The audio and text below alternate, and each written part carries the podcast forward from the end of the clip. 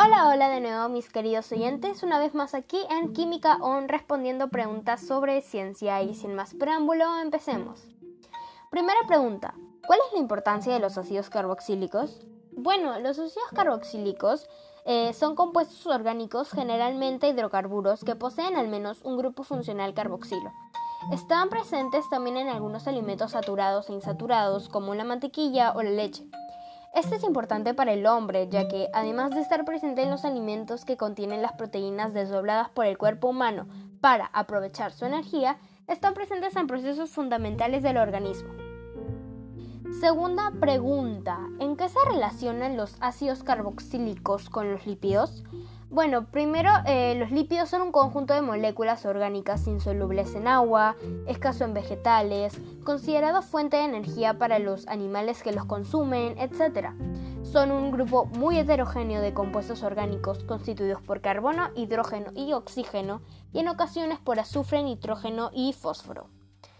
La relación de estos dos grupos es que las propiedades químicas de los ácidos grasos derivan, por una parte, de la presencia de un grupo carboxilo y por otra, de la existencia de una cadena hidrocarbonada.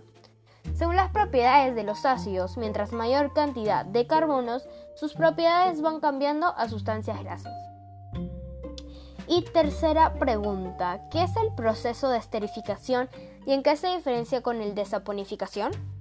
Bueno, el proceso de esterificación viene de la palabra éster. Se denomina esterificación al proceso por el cual se sintetiza un éster. Un ácido carboxílico reacciona con un alcohol para formar un éster y agua, mientras que el proceso de saponificación es un proceso químico por el cual un cuerpo graso unido a una base y agua da como resultado jabón y glicerina. Ahora, la diferencia clave entre la esterificación y la saponificación es que mientras la esterificación forma un éster, la saponificación descompone los ésteres en sus materiales de partida. Bueno chicos, eso es todo por hoy. Nos comunicaremos la próxima semana con nuevos temas. Abrazos y felices fiestas, mis científicos. Chao.